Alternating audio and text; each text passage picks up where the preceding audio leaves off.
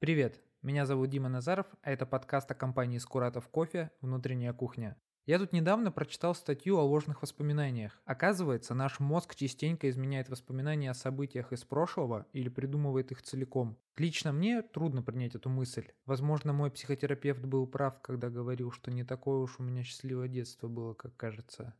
Хотя я отчетливо помню, как экономил деньги на завтраках и избегал с уроков французского, чтобы успеть на 137 автобус, который отвезет меня к мечте. Всего 13 остановок, прижатым к стеклу ящиками с рассадой, которые везли дачники, и я оказывался на открытом рынке, где продавалось все – от зубной щетки, принадлежавшей лично Троцкому, до металлочерепицы с увеличенной глубиной профиля. Я привычным маршрутом шел к Красной Ниве, из которой торговали аудиокассетами, Робким голосом просил коробку с надписью «Подкасты» и дрожащими руками искал что-нибудь новенькое. В то время меня почему-то интересовала тема кофейного бизнеса. Я десятки раз переслушивал кассеты про то, как обучают кофе, как прорабатывают новые напитки, строят кофейни, но все не мог понять, как устроен дизайн кофеин. Пока не нашел кассету с надписью «Оля Потапова», дизайнер интерьеров. Сейчас уже не помню, но кажется, она работала в Скуратов кофе. Воспоминания путаются, может и не было никакой красной нивы или уроков французского. Надо переслушать. В общем, бон аппетит. Давай начнем с э, главного. Э, расскажи о себе, чем ты занимаешься у нас в компании.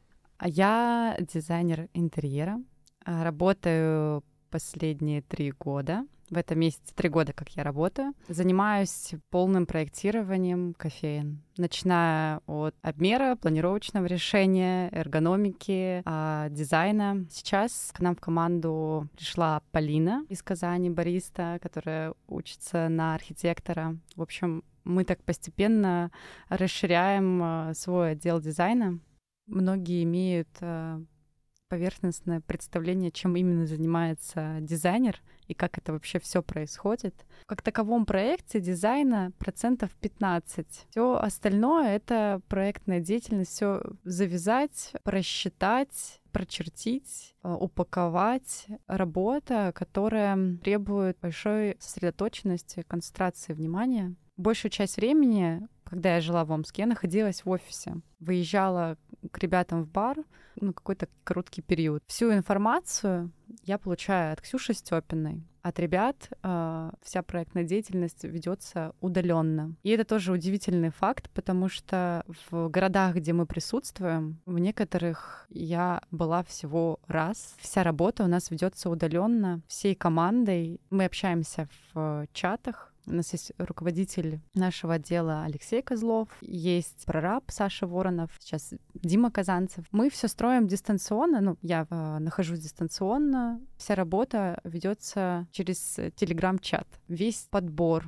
происходит онлайн. Только в редкие моменты я выезжаю. То есть как такового авторского надзора его минимум. Это э, для меня э, сначала казалась сверхзадача, но спустя три года работы это стало казаться даже более чем реально, здорово, что можно вести работу удаленно. Именно поэтому я переехала в Москву, просто потому что мне комфортно жить в этом городе. У тебя профильное образование? Да, я училась э, в Омском государственном педуниверситете на худграфе, э, кафедра дизайн. И нас обучали всему, как универсальных солдатов, э, начиная от графического дизайна, заканчивая ландшафтным, собственно. Но после окончания я уехала к бабушке э, в Восточную Сибирь, я еще сидела три месяца, изучала 3D Max э, и прочие программы для дизайна, потому что мне казалось, что я еще недостаточно хороша, чтобы работать после университета. Ну, собственно, это, эти, это помогло мне найти работу в Омске, прийти в студию, где занимались вот частными интерьерами. То есть, по сути, ты пришла вообще в студию интерьера без всякого опыта, просто с профильным образованием, и просто начиная там со стажировки выросла до прям до специалиста, и потом уже пошла работать к нам в Скуратов, да?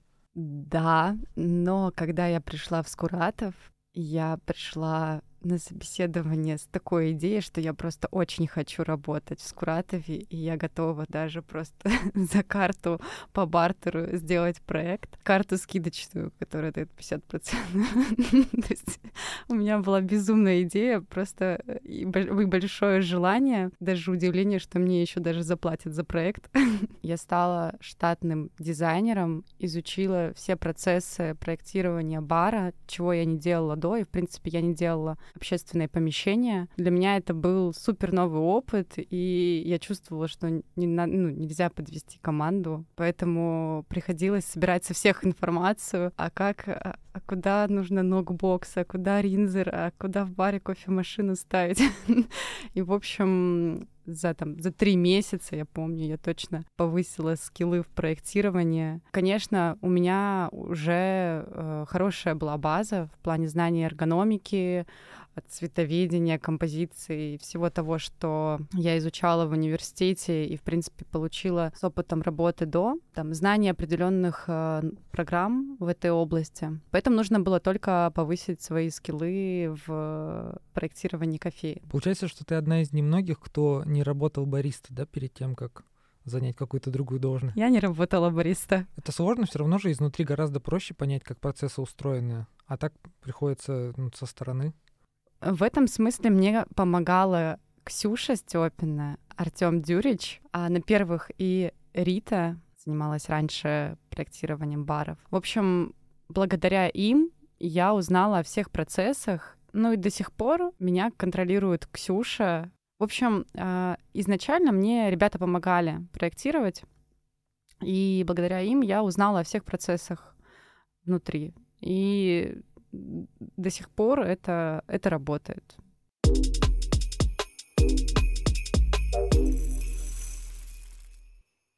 На подкасте с Ксюшей Степиной она рассказывала, что очень мало литературы, не просто угу. переведенной, ее в принципе она не находила об эргономике именно кофейни, да. о процессах, о логике того, как о путях, как ходят баристы внутри бара. То есть это все тебе тоже, да, приходится все это каким-то опытным путем находить и угу. как-то изучать. Нет учебника, да, поэтому? А, нет, учебника нету. Да, есть энциклопедия по эргономике. Она не адаптирована под проектирование кофеин. Когда я э, проектировала первую кофейню, я думала, что вот сейчас она будет самой идеальной, и мы все сейчас проектируем так, как нужно. И какое удивление, что спустя три года кажется, что следующее будет, вот следующее точно будет самое идеальное, потому что а, мы после каждого проекта понимаем, что там или там есть факапы, мы это применяем в следующий раз. Это какой-то нескончаемый процесс. Ощущение, что мы ни, никогда не достигнем этого идеала, но есть желание большое. А до сих пор я думаю, на чем держится моя мотивация, э, что когда ты постоянно бьешь в одну цель, то есть ощущение, что ты можешь преуспеть в этом деле, как никто другой. Когда у меня спрашивают, тебе не скучно проектировать кофейни на протяжении долгого времени. Но мне кажется, что это всегда новый процесс. В каждом проекте что-то становится лучше. Изначально, когда первые Скуратовы открывались, единый стиль, угу. который объединяли все кофейни, это ну, условный лофт. Да. Потому что была тогда и мода на это, и, возможно, тут есть какой-то практический смысл, потому что можно где-то на чем-то сэкономить. А сейчас я бы даже не сказал, что мы постепенно уходим от этого стиля, уже планомерно и уже много лет мы не строим э, в стиле лофт. Я бы даже не знаю, как это можно было характеризовать, то, что сейчас, начиная с какой-нибудь кофейни на Атлантиды, когда все стало светлое, просторное, нет никакого, ну, конечно, там много дерева и прочего всего. Если это корректно, ты можешь сформулировать, что сейчас из себя представляет, если можно сказать так, э, дизайн-код скуратовских кофеен? Да, когда я пришла в компанию, был уже накопленный опыт до, был как таковой лофт, сказала, американский какой-то лофт. А хотелось э, делать что-то свежее, новое, возможно, даже кардинально новое. Не хочется привязываться к какому-то стилю, когда мы говорим о компании, делать что-то, что отражает нас, а не просто какой-то стиль. Сейчас, вот в какой точке мы находимся, мы заняты поиском того, что э, именно про нас. К какому мы выводу пришли, что наш интерьер не должен быть минималистичным, линейным, потому что мы сами не такие. Мы а, скорее про какую-то легкую небрежность, про уют, про томность, интимность. И, собственно, уже последние проекты, они стали какими-то гибридами между ну, если говорить про стиль лофт, и вот про это ощущение, которое мы хотим передавать кофейне. Мы много экспериментировали. Собственно, Атлантида — это... Ну, Атлантида, я бы сказала, это тоже какой-то гибрид. Там есть элементы, но она такая светлая, просторная. В принципе, э, сейчас э, есть такая тенденция во многих кофейнях делать э, пространство очень светлым, очень минималистичным. Это не совсем про нас. Еще адаптируя это к временам года и условиям, которые за окном, а, когда ты зимой приходишь в очень светлый интерьер, как будто бы ты попадаешь в квартиру, то это немного не соответствует с погодными условиями даже странно заходить э, в белый такой минималистичный интерьер, будто бы ты в Гонконге или где-то на Бали, а ты в пуховике, у тебя под ногами грязь натоптана, и, в общем, со временем это все как будто бы даже пропитывается, и грязь видна. Хочется, чтобы мы как-то соответствовали тем городам, в которых мы присутствуем, и это было органично. У нас нет задачи, да, строить одинаковые кофейни во всех городах по там по одному эскизу, это в принципе и не получится, да, потому что э, это к вопросу о том, что люди говорят, что не скучно ли тебе заниматься одним и тем же. Там же помещения всегда каждый раз разные, разные задачи и все прочее. Э, и так как мы не стремимся э, строить по одному шаблону, э, возникает вопрос, э, как-то город, присутствие его атмосферы, его особенности учитываются в интерьере какой-то кофейни. Отличается ли условно новая кофейня в Москве от омской кофейни? Вообще есть задача, чтобы мы были узнаваемыми, но нет задачи э, делать под копирку. То есть мы не какой-то там сетевой магазин вроде магнита, чтобы а, заходить э, со, своими, со своим гайдом, со своим фирменным стилем и нарушать пространство только чтобы быть э, узнаваемыми. То есть э, появляется помещение, и оно может быть э, объективно очень классным. И если мы туда со своими цветами и фирменным стилем придем, мы, возможно, нарушим. То есть мы максимально идем от того, чтобы сохранить пространство в своем естественном первозданном э, виде подчеркну, подчеркну, подчеркнуть так, подчеркнуть его достоинство, собственно, разместить там элементы, которые отражают нас. А относительно, относительно того, чтобы быть узнаваемыми, да, вот мы сейчас в поиске этих элементов, которые можно было бы применить везде.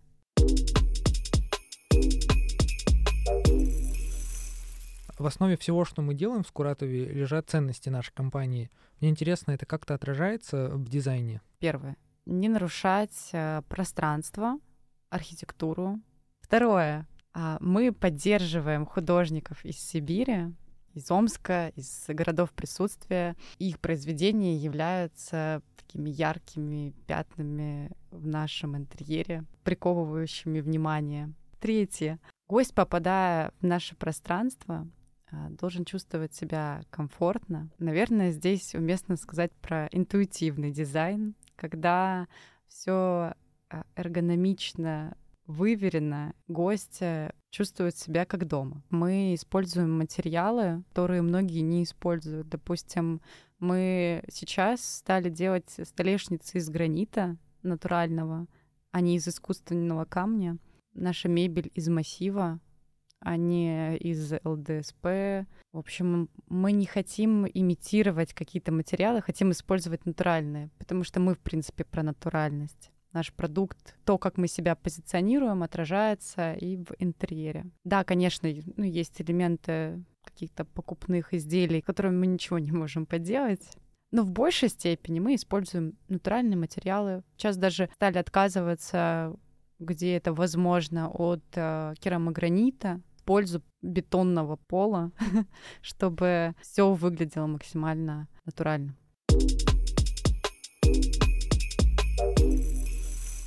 Небольшой дисклеймер для слушателей. Дальше мы будем говорить о нашей кофейне в Москве, которая открылась на Мясницкой 13, строение 2, а также о студии Растебина, которую основала Светлана Растебина. Мы записываем подкаст в день открытия кофейни, а когда он уже выйдет, она уже будет работать неделю-полторы. Расскажи про мозаику, которая там есть в этой кофейне. Не знаю почему, видимо, это просто врожденное. Я обожаю э, мозаику. Я когда увидел это панно, просто гигантских размеров. Я сразу полез в инстаграм студии, которая это делала. Расскажи про студию, вообще про идею, что там изображено, как это вообще работает с идеей всей кофейни. У нас давно уже была идея какой-нибудь кофейне использовать мозаику. И, кстати, изначально она появилась, когда мы проектировали Невского в Москве. Но мы по срокам не успевали, и там постепенно появилась другая идея. Относительно этой кофейни я уже думала, да, надо сделать мозаику. И мы приехали нашей командой в августе смотреть, э, смотреть помещение. И после того, как э, вышли с Мясницкой, проходили по дворам и увидели вот такое же большое панно от Растебиной, мозаика просто на улице. А я на них давно очень подписана, там, наверное, года полтора, два. И мне очень нравится то, что они делают. И я вижу и думаю, вот, это то, что нужно нам. И еще немножко проходим и видим, что в студии находится прям рядышком в цокольном этаже. И, естественно, сразу я отправляю э, эту мысль Маше Рыбке, что вот так и так. Очень хочу их мозаику. Мы не хотели ломать э, стиль студии, не хотели предлагать что-то сильно свое. Просто у нас э, появилась идея взять растения Омской области и завязать их с тем стилем цветочным, который они используют. Вот, и получилась такая коллаборация. И даже на пано, если посмотреть, на фоне можно увидеть э, две реки, Ом и Иртыш, которые втекают друг в друга. Я тут недавно смотрела на это пано, думала, как удивительно, что я жила год в центре Омска, и мысленно стою э, в кофейне в Москве, смотрю на пано и даже вижу эту точку, где я ну, мысленно себе нарисовала точку, что я жила вот здесь около реки, и подумала, что это удивительный момент. Осознание, как можно какие-то свои смыслы э, вносить вот таким образом в то, что ты делаешь, сквозь работу художника. В моем случае видеть что-то свое в глобальном смысле, то есть мы вложили какую-то идею, которая близка нам. Я, наверное, опять буду супер душным человеком, потому что в очередной раз скажу, посмотрите, какая у нас компания хорошая. Но это же реально круто. Ты просто сказала, хочу мозаику, и тебе сказали, окей. Меня вообще, э, я, если честно, за все время, что я работаю. Ну, наверное, поэтому и был какой-то расколбас со стилем. Никто не одергивал и не говорил, нет, это делать не надо. Как правило, все идеи поддерживались. Меня поддерживали во всем, что касается дизайна. Просто сейчас я, наверное, становлюсь более ответственной в плане общего стиля, выверенного. Понимая, что будут поддерживать во всем, но нужно уже сохранять какую-то общую линию компании, а не просто самовыражаться.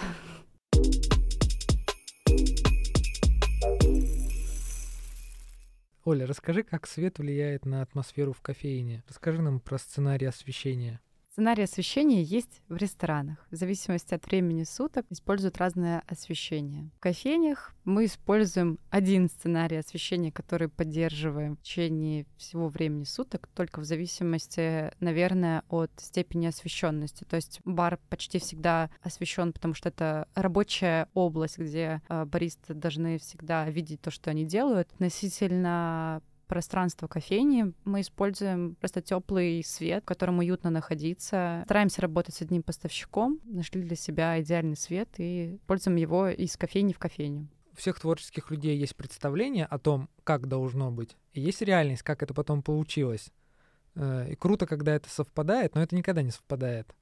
Э, ну просто возможно, есть какой-то бар, который прям ты прям им гордишься, что получилось сделать именно вот так. Может быть, из-за какого-то одного маленького элемента, угу. что получилось это реализовать. Может быть, в целом. Я э, вспомнила сейчас, э,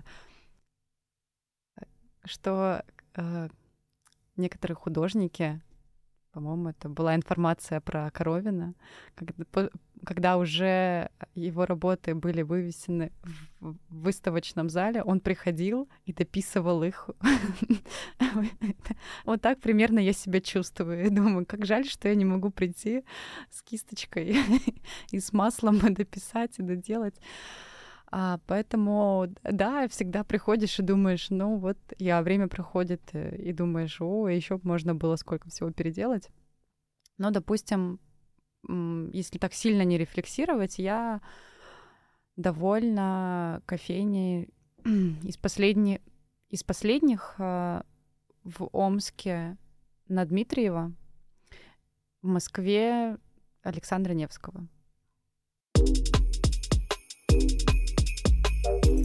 Ты переехала в Москву и стала жить здесь, потому что в Москве тебе комфортней. Но по-прежнему работа вся ведется удаленно. По мне, это вообще удивительный факт, что можно заниматься строительством, проектированием, при этом э, не присутствовать на объекте постоянно. И всю коммуникацию вести через телеграм-чаты. Если, мне кажется, еще лет 10-20 э, назад это казалось невозможным, а просто с развитием технологий это реальность. Ну, на словах э, звучит так, что сложно в это поверить, потому что, ну, мне особенно, что можно вот так вот удаленно, находясь в другом городе, э, справляться со своей работой, потому что мне иногда, чтобы расписание на неделю составить, приходится вот так вот на листы выкладывать, А4 писать понедельник, чтобы я хотя бы примерно мог представить, чем мне заниматься.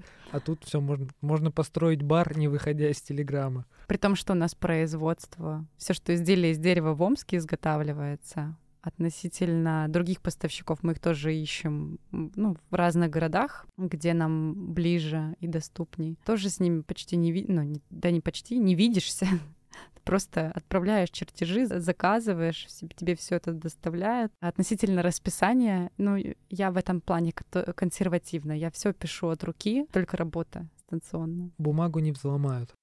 Да. Ну да, расписание на неделю никто не узнает.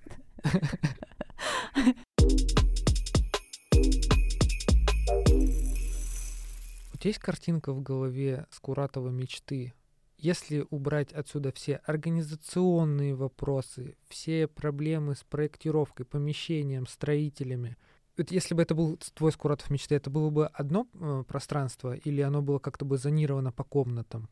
Угу. Видишь, как я, насколько я плохо представляю, чем ты занимаешься, что я задаю такой вопрос. Нет, кстати, это э, меня заставляет задуматься такой а, амбициозный вопрос, а какой этот идеальный Скуратов кофе. Мы максимально как раз-таки уходим от того, чтобы делать большие подсобные помещения. Мы их уменьшаем. Этот процесс э, не быстрый, потому что он хватает э, все организационные моменты поставок, э, хранения и всего прочего, но в идеале проектировать так, чтобы отдавать помещение максимально гостю. Делать подсобное помещение возможно только для отдыха бариста, место переодевания, но чтобы это пространство было и комфортным для сотрудников в том числе. То есть э, отходить от узких маленьких э, подсобок в пользу пространства, где сотрудник может отдохнуть и набраться сил для работы или сделать перерыв полноценно. Не использовать его как большие складские помещения, использовать для этого другие способы хранения. Хранение можно использовать и внутри зала, чтобы это выглядело органично, либо минимизировать его путем решения организационных вопросов поставок. А в плане визуальной составляющей мне нравятся некоторые проекты наши, где помещение оставалось почти в первозданном виде, мы его подчеркнули только. Допустим, Самара Красноармейская, там одна стена — это просто со временем облупившаяся краска, которую мы покрыли лаком. Она выглядит так, как будто бы сделана декоратором какая-то крутая декоративная штукатурка, но это просто стена, которая стало так выглядеть со временем. И здорово оставлять такие элементы в пространстве, которые не выдуманные, такие, какие они есть, вот такие true. Например, у нас была в какое-то время идея использовать искусственные растения, но нет ничего прекраснее, чем использовать живые растения. И, кстати, у меня есть история про сферу. Ты же там работаешь. Время снова сделать небольшие пояснения. Мы сейчас с Олей будем говорить про брюбар, который находится в Омске на Иртышской набережной 30. Мы по старой памяти называем его «Сфера». А управляющая, кстати, у нас Екатерина Булатова. Что? Хотите знать, чем она занимается еще? А она была гостем в первом подкасте этого сезона. Слушайте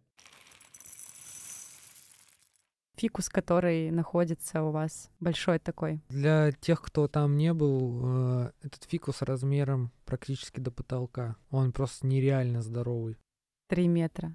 Ну ладно, ладно, я, я наврал, хорошо, не, ну, не прям. Не, не, ну.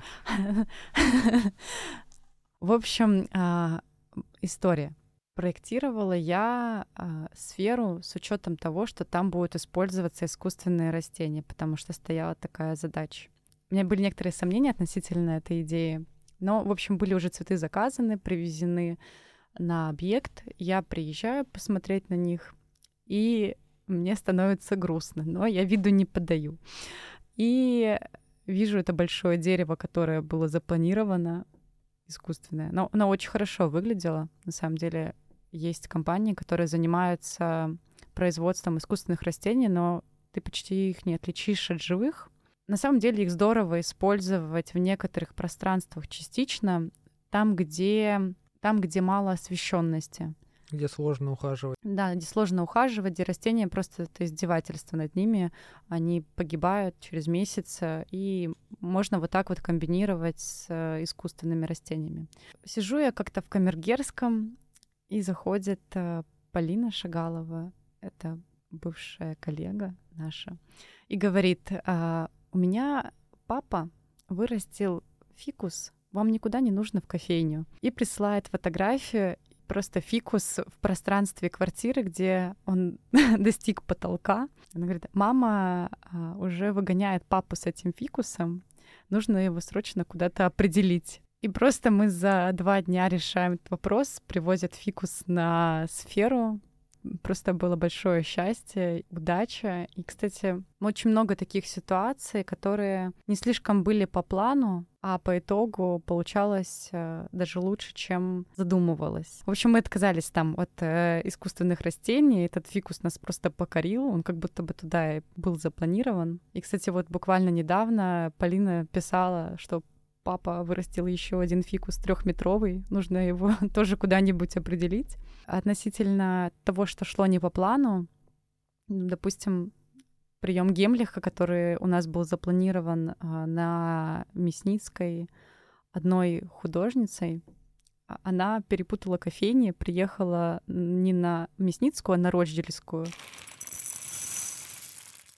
Важное уточнение. Оля здесь оговорилась, художница ничего не перепутала, ей просто сказали приехать не в то место. Ну, знаете, как бывает с этими организационными вопросами. С кем не бывает. Но происходит почему-то всегда с нами. Мы не стали как бы ничего переделывать, просто пригласили другую художницу на Мясницкую, и я вот уже второй день хожу, смотрю на этот прием Гемлиха и думаю, боже, он как будто бы сюда и планировался, он настолько идеально вписался. И вот когда происходят такие моменты, когда а, требуется исправление, корректировки, какие-то изменения в начале своего пути, я к ним относилась очень тревожно, как то, что я не могу контролировать, то, что идет не по плану. Сейчас я понимаю, это свыше всегда во благо. Нужно принимать это как а, что-то, что к лучшему. Изменения, они всегда к лучшему. Слушай, а в Москве есть какие-то любимые э, не наши кофейни, в которые ты часто ходишь и которые тебе нравятся еще не просто там за кофе, а с точки зрения вот дизайна интерьера? Наверное, это покажется странным. Я редко хожу в кофейне, не наши. И если захожу, то с... С отвращением? Нет.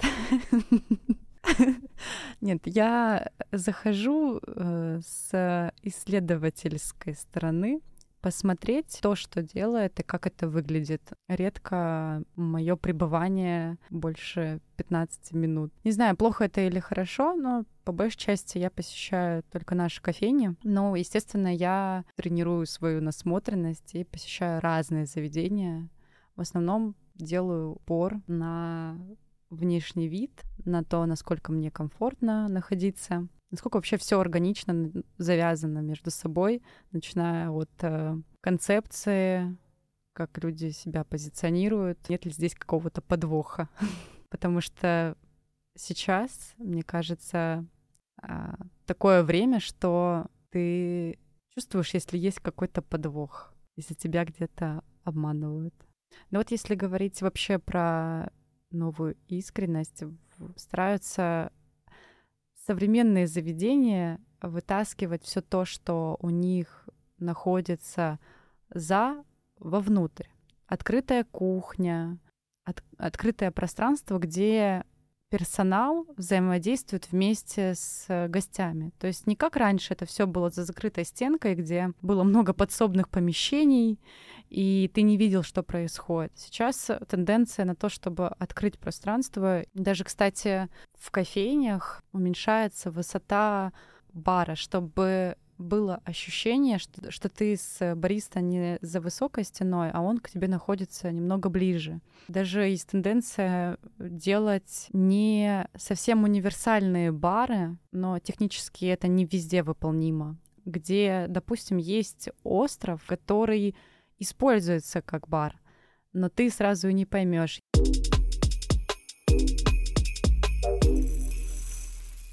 У нас в гостях была Оля Потапова, дизайнер интерьеров в компании Скуратов Кофе, человек, который проектирует, э, делает наши бары такими красивыми, которые они сейчас есть. Э, Оля, спасибо большое тебе за диалог. Спасибо тебе. Можешь попрощаться с нашими гостями. Пока-пока. А как прощаются? Ну, ты можешь просто сказать пока-пока. Я бы очень хотела, чтобы наш э, отдел увеличивался. К нам приходили э, дизайнеры работать, и мы проектировали все больше и большее количество кофеин. Хотя и на данный момент мы просто летим в стратосферу 200 километров в час, э, э, строя раз в месяц кофейню. Всем спасибо, всем передаю привет внутри компании и те, кто слушает меня вне компании. Всем спасибо. Пока-пока.